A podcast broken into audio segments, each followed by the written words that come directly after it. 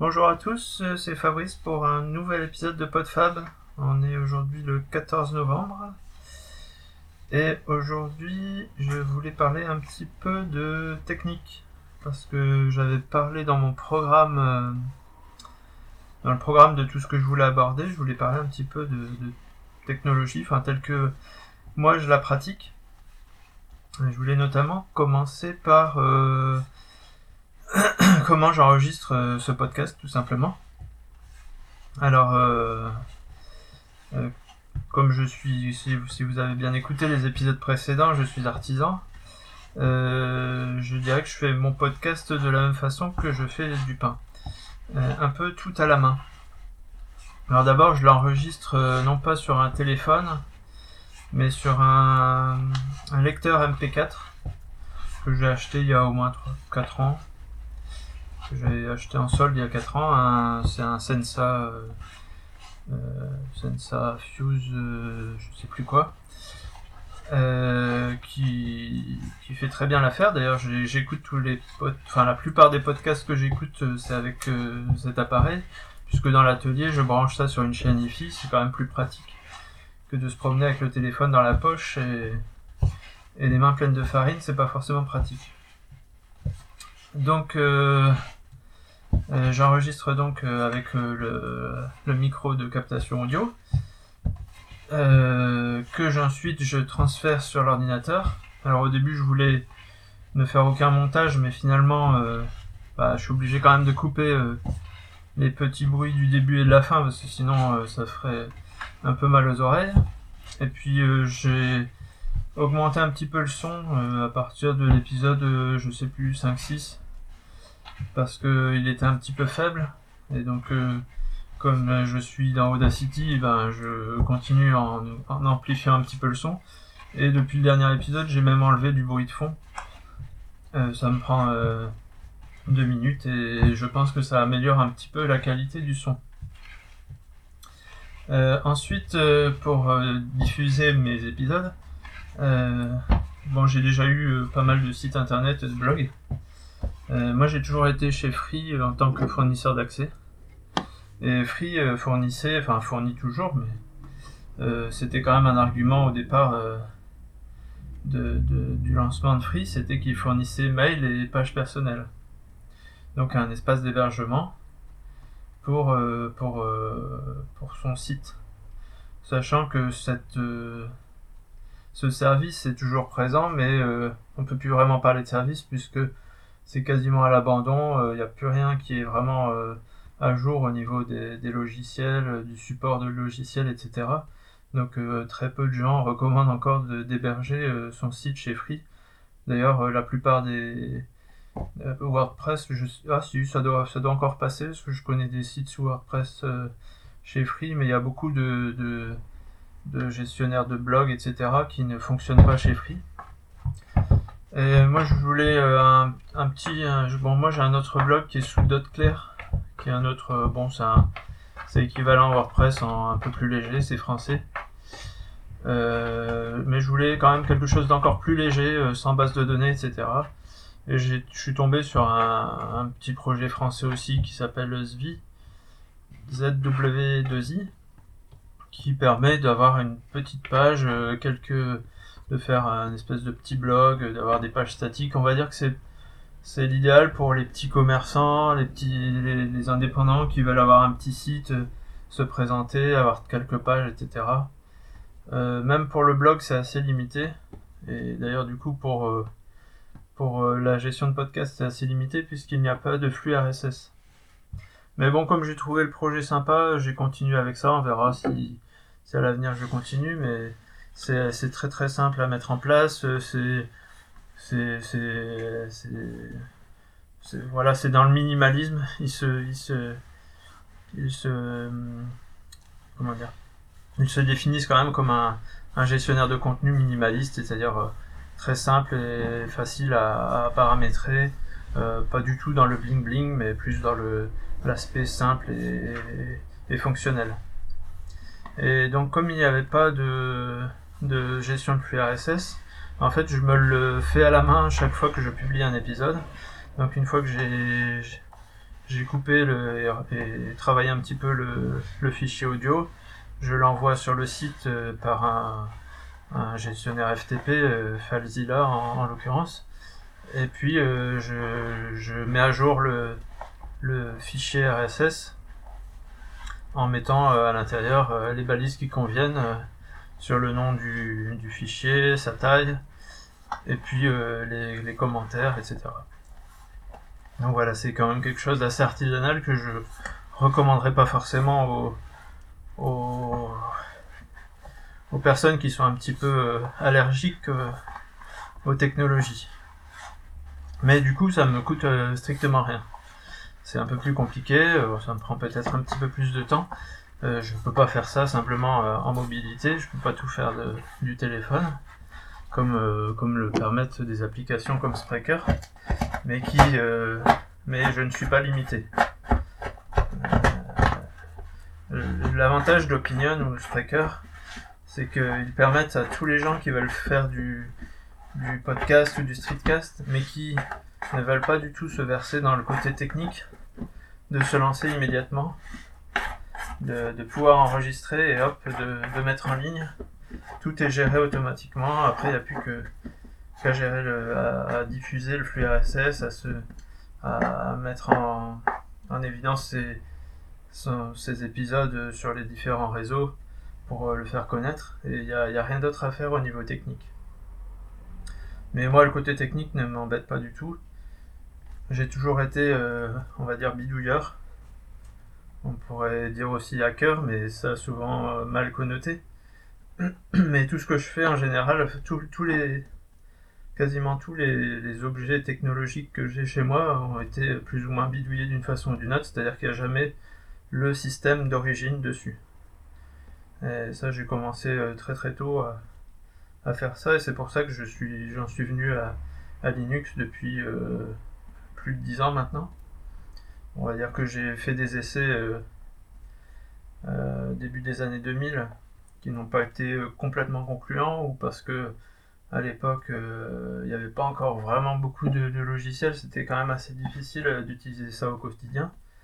depuis l'avènement d'Ubuntu, c'est plus du tout vrai et surtout que maintenant tout est lié lié à Internet, on peut enfin on peut tout faire avec un poste sous Linux. Et il y a euh, quand même beaucoup, beaucoup de logiciels qui permettent de, de travailler, euh, que ce soit le son, euh, le texte, les images, sans, sans, problème. voilà pour le partie technique.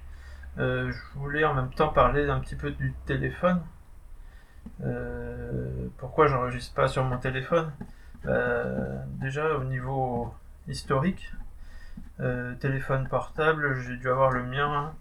Le premier téléphone portable que j'ai dû avoir, c'était dans les années 2000, je pense, début 2000.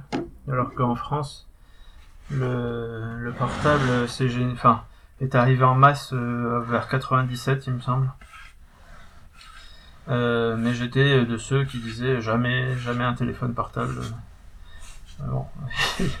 si on se souvient de l'époque, nos parents, c'est pareil, ils étaient très réticents. Maintenant, euh, bon, qui n'en a pas. Mais euh, donc, euh, début des années 2000, j'ai commencé à chercher du travail et c'était quand même un moyen d'être joignable partout. Surtout que j'avais pas vraiment de, lieu fixe. donc j'ai eu, je sais plus, un, petit téléphone avec deux lignes au début, et puis après j'ai eu le, le fameux Nokia 3310 jusque 2008 à peu près. Et quand je suis arrivé euh, dans ma maison et que je me suis installé en tant que qu'artisan, bah, j'avais le téléphone, j'avais pas besoin d'être joignable ailleurs que chez moi. Euh, il faut dire qu'à l'époque, on était encore, euh, enfin, quand on consommait peu de de, de, on est, enfin, moi j'étais encore sur carte. On payait finalement encore une bonne dizaine d'euros par mois minimum pour avoir le téléphone portable. Donc j'ai décidé d'arrêter d'avoir euh, un portable. Et puis euh, bon, quand même le côté SMS, euh, ça, ça me plaît bien. Côté téléphone, moi je suis pas, je suis pas très, j'aime pas trop discuter, discuter au téléphone, c'est pas trop mon truc. Et puis en 2014, je crois. En plus, bon, il y avait le côté libriste en moi qui voulait pas non plus verser dans, enfin, de donner mes, mes, toutes mes données et être pisté entre parenthèses, entre guillemets, euh, que ce soit par Apple ou par euh, Google. Et donc, euh, ça ne m'intéressait pas d'avoir un, smartphone de ce point de vue-là. Et en 2014, je crois, il y il y a Mozilla qui a lancé le Firefox OS qui est un système euh, donc libre sur téléphone, qui depuis euh, est mort d'ailleurs.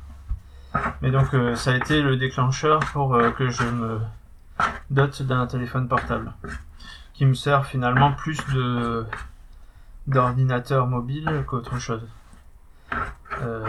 ça sert forcément à consulter les mails, à consulter des sites, à lire des articles euh, en suivant les flux RSS de blog, etc.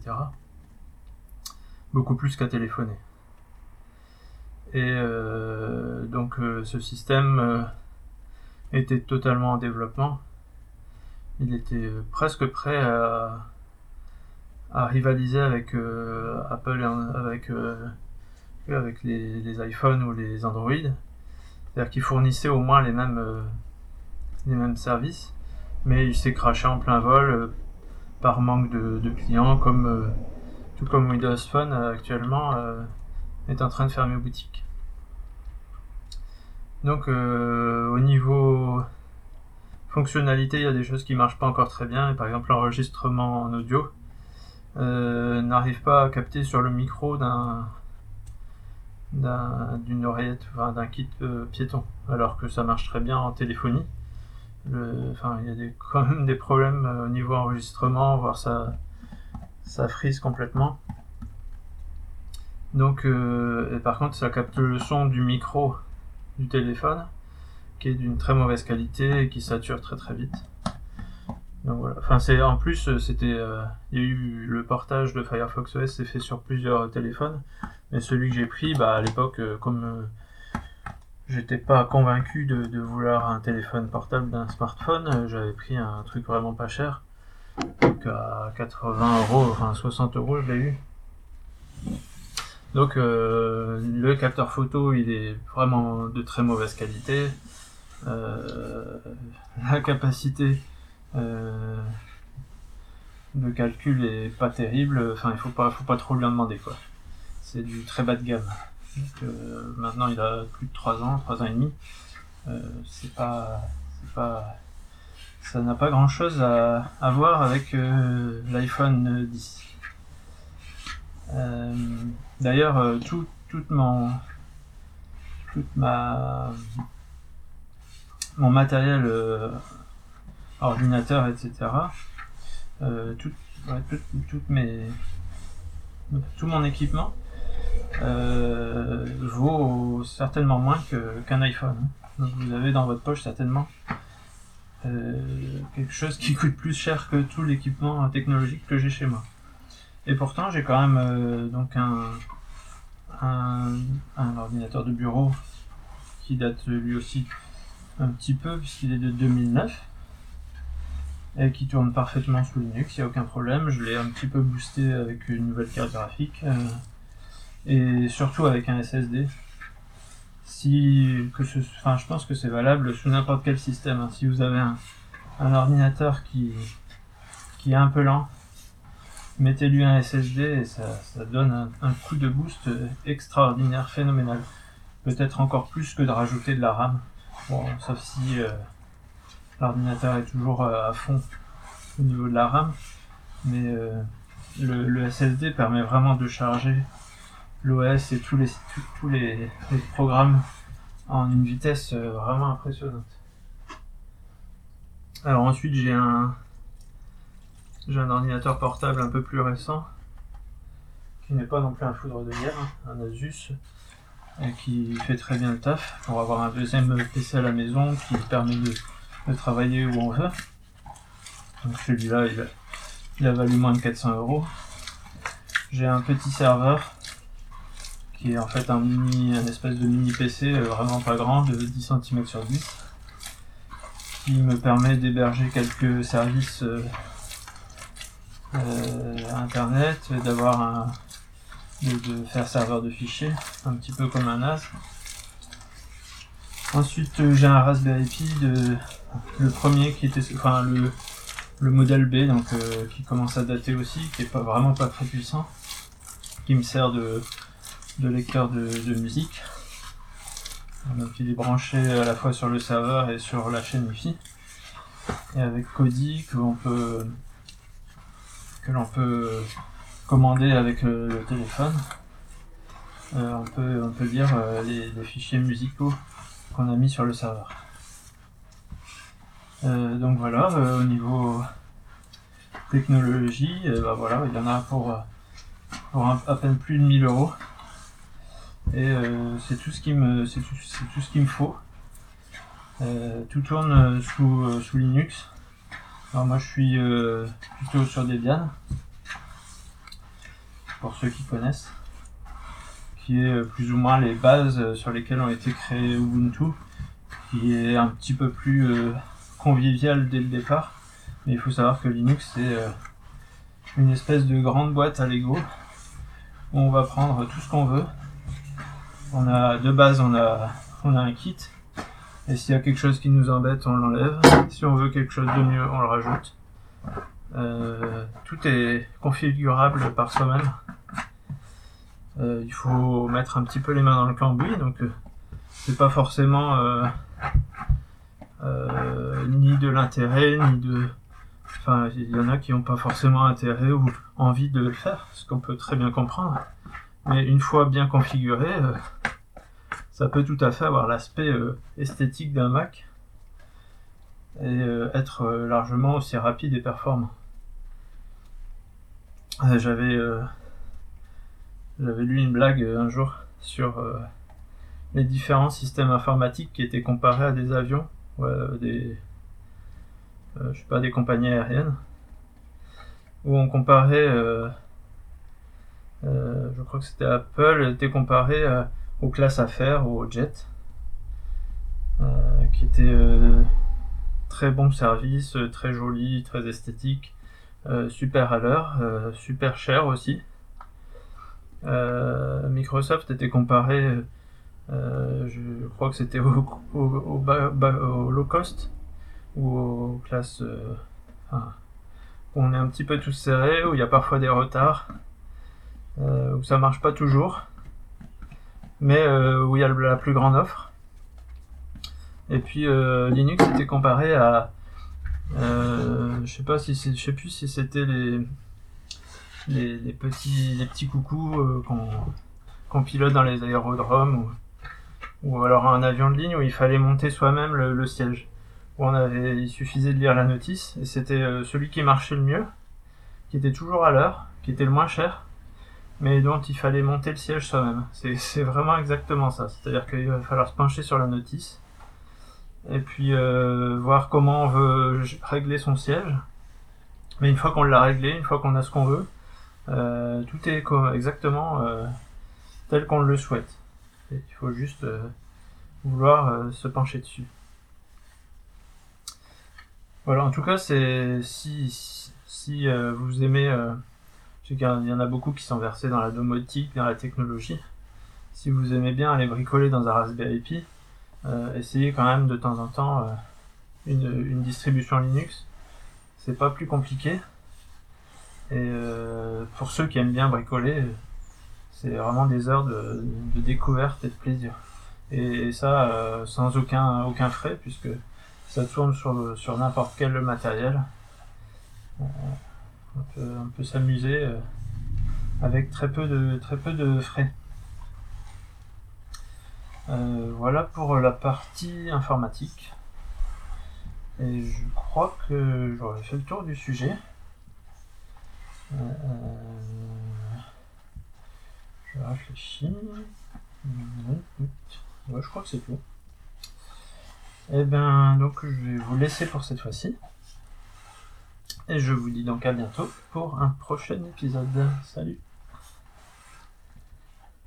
Euh, J'oubliais juste, euh, et on a aussi une petite une tablette 9 pouces pour donc là sous Android pour, pour nos enfants. Mais c'est pareil, c'est pas du haut de gamme, ça n'a rien à voir avec un iPad ni avec une tablette de Samsung. C'est euh, du bas de gamme euh, chinois, mais qui permet donc euh, aux enfants de, de, regarder un petit peu les vidéos sur YouTube ou de jouer à quelques jeux quand, bah voilà, quand ils ont besoin d'un petit peu d'être tranquille devant un écran, ou en voyage par exemple. Voilà, donc c'était c'était tout pour ce tour d'horizon technologique assez décroissant comme moi. Voilà.